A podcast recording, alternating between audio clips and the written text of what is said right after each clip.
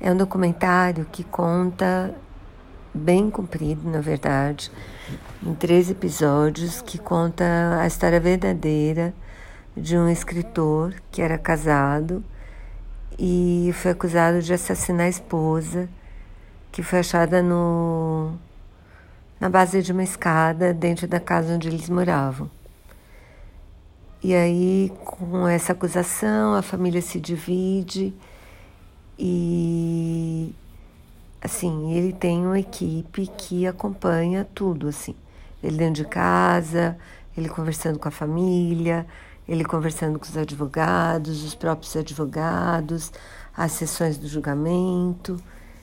E depois desse julgamento, aí depois ele acaba Bom, não vou contar para não estragar, assim.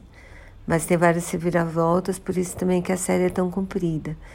Eu achei interessante porque mostra bastante como funciona o como funciona o, um julgamento na prática, né? O, fala de, de como eles chegaram com as conclusões que eles chegaram. Eu tinha assistido essa história num documentário também numa série que eu gosto muito, que é da CBS, que chama 48 Horas. E lá eu tinha ficado super com a impressão de que ele era culpado. E eu revi isso nesse documentário.